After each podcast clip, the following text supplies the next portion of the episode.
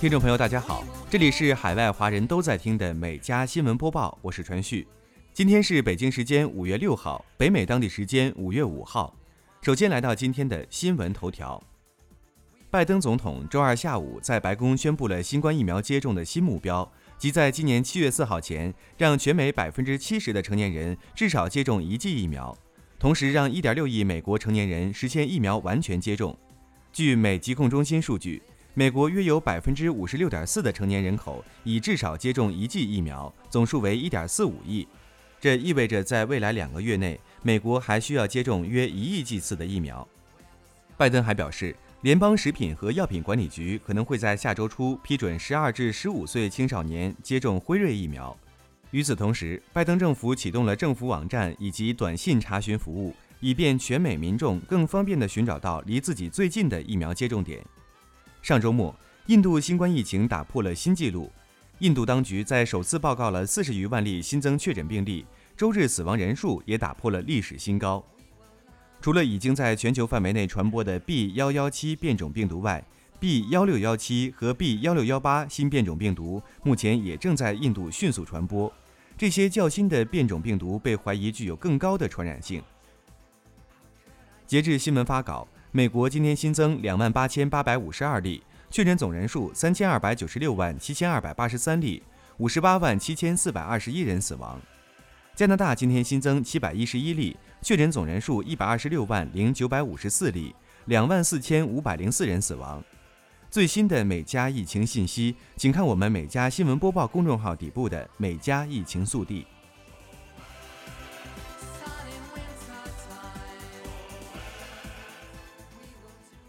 接下来进入今天的焦点新闻。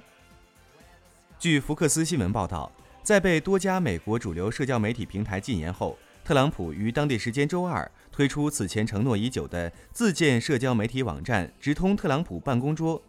口号是“拯救美国”。该网站能够发布评论、图片和视频，允许用户将内容分享到 Twitter 和 Facebook 上，但并不允许用户回复或参与讨论。此外，该网站依旧保留有捐款功能，口号是一起重建我们的国家。页面还会跳出推销广告，商品为特朗普周边的帽子、水杯等，上面既有熟悉的“让美国再次伟大”，也有“拯救美国”，还有“别怪我，我为特朗普投票了”等字样。美国前白人警察德里克·肖万跪杀非裔男子弗洛伊德一案于四月下旬宣判，肖万三项罪名全部成立。当地时间三月四号。肖万的律师以不公平审判为由提出上诉，要求重审。他表示，法庭没有有效地对陪审团成员做好舆论隔离，导致陪审团成员被法庭外的舆论因素所干扰。据 CNN 报道，一位之前参加了对肖万庭审工作的陪审团成员被爆出曾经身穿印有“黑人的命也是命”这一标语的衬衫，参加华盛顿举行的一场抗议美国种族主义和警察暴力的活动。但他在以陪审团成员的身份参加对肖万的庭审前，却表示他们没有参加过抗议弗洛伊德之死的活动。据悉，此案会否因为这些情况而重审，最终还是取决于法官对于这些信息更具体的分析和判断，比如这位陪审团成员去参加那场黑人活动的原因和动机是什么。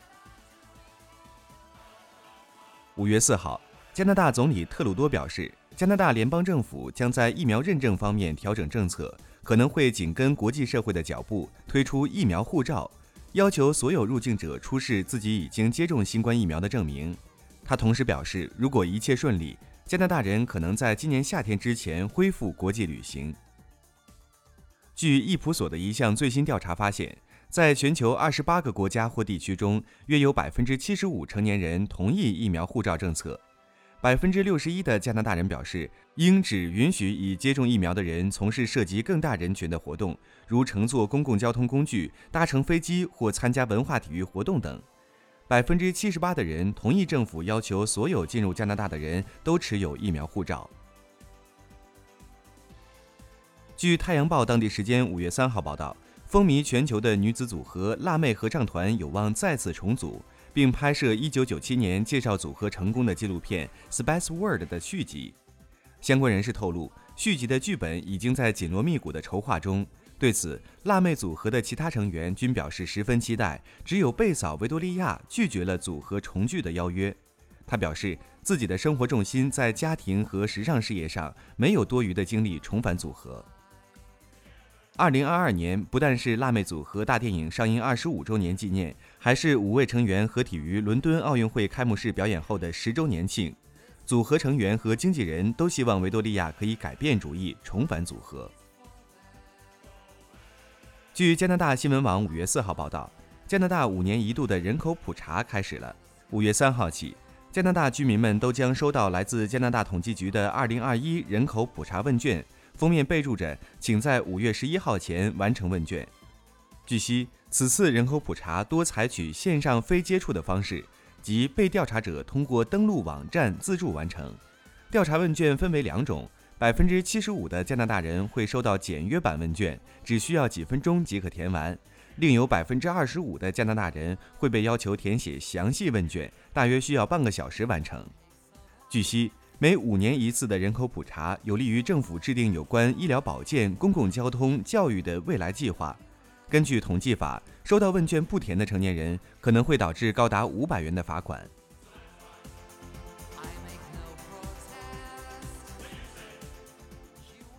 美国疾病预防与控制中心五号发布的数据显示。二零二零年，美国出生率和生育率均创下历史新低，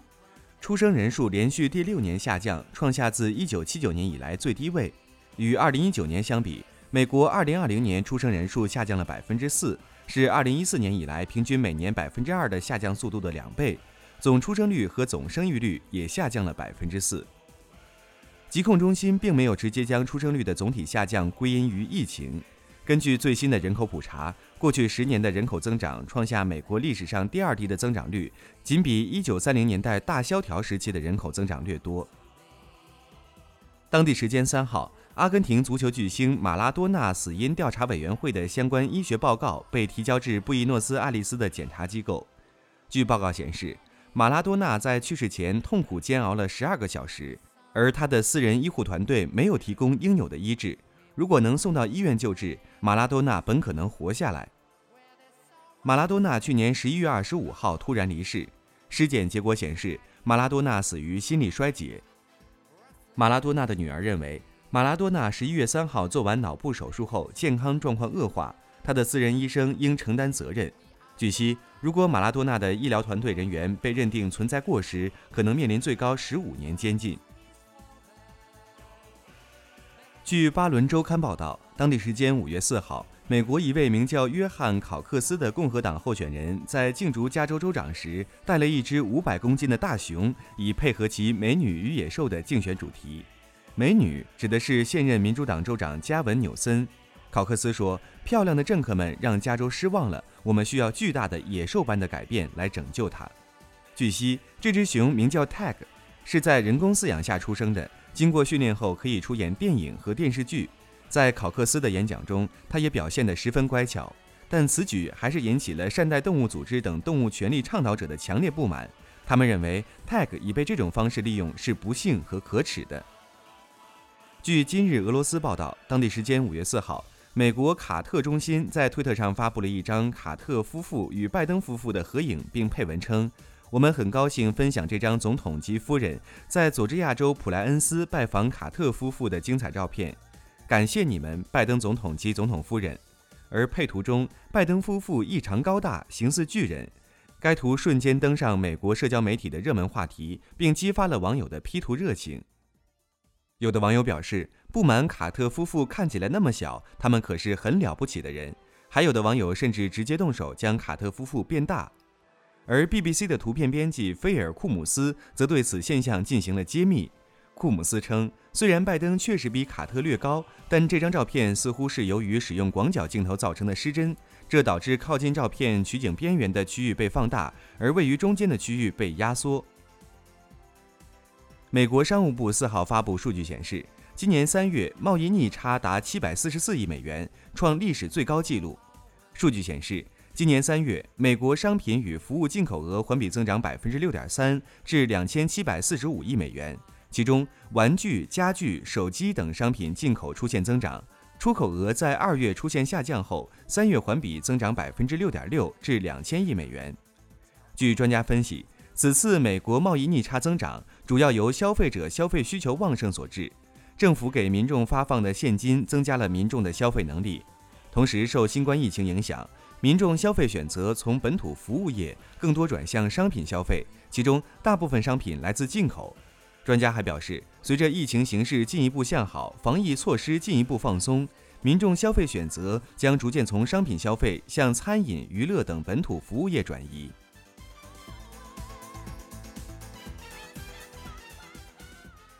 据 BBC 四号消息，一位当地历史爱好者在森林中散步时，注意到比利时与法国两国的界碑被移动了2.29米，这意味着把比利时领土面积扩大了约1000平方米。两国重新划定边界，瞬间在两国引起了轩然大波。据悉，此事的起因竟是一位比利时的农民在开拖拉机途经此地时，界碑阻挡了他前进的路线，一气之下，他便将其移到了法国境内。比利时当地相关部门计划联系该农民，让其将界碑放回原位。比利时当地官员称，如果该农民不遵守规定，他将面临刑事指控。英国苏塞克斯公爵夫人梅根将于下月八号出版一本名为《长椅》的儿童书，以她的丈夫哈里王子和他们的孩子阿奇为原型，讲述父子关系。梅根在一份声明中说：“长椅最初是我在父亲节那天写给丈夫的一首诗。”那是阿尔奇出生后的一个月，这首诗成了这个故事。我希望每个家庭都能和我的家庭产生共鸣，不管他们是什么样的人。据悉，该书由艺术家克里斯蒂安·罗宾逊执导出版，梅根将为大家讲述有声读物的版本。今年三十四岁的贾森·格里芬是一名来自英国格拉斯哥呼叫中心的咨询员。近日，他来到威尔士北岸的安格尔西郡，把工作地点挂在了一处悬崖上。悬崖办公是格里芬突破远程办公极限的一次尝试。他表示，只要有移动网络和笔记本电脑，自己随时随地都可以工作。一些专家认为，数字化浪潮催生出的远程办公新一代将在未来成为主流。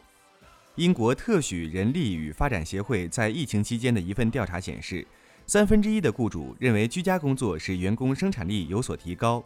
至于目前在悬崖上工作的格里芬，他正计划在夏天创造远程办公的记录，在家乡苏格兰西岸外的一处无人岛上尝试办公。据《太阳报》报道，一名71岁的美国女性玛丽·杜芬从59岁开始为了瘦身而去健身房锻炼，64岁的高龄开始参加各级别举重比赛，目前已经拥有超过30个州级和世界级的举重冠军头衔。据悉，玛丽每天都要去健身房训练六个小时，现在可以抓举二百五十磅的杠铃，比一头幼年大象的体重还要重。谈起如此高龄却依旧沉迷力量训练的原因，玛丽表示，大约在十年前，她的母亲去世使她感到非常消沉，开始暴饮暴食，不知不觉变胖了很多。最开始去健身房只是单纯为了瘦身，但是没过多久就发现，重量训练让我重新对生活燃起了希望。如今，他觉得自己比三十年前更健康，感觉更有活力。英国皇家海军近日在英吉利海峡测试一款喷气式飞行背包，该飞行背包将用于其精锐海军陆战队在未来战争中的登舰行动。测试行动中，穿着飞行背包的海军陆战队员从一艘小型战舰上起飞，轻松地飞临塔马尔号战舰。据悉。这套喷气式飞行背包名为“重力喷气式套装”，由英国航空公司重力工业公司研发，每件套装价值三十万英镑。据悉，该飞行器的飞行速度可达到每小时八十五英里以上，约合每小时一百三十六公里。以上就是今天每家新闻播报的全部内容，我们明天再见。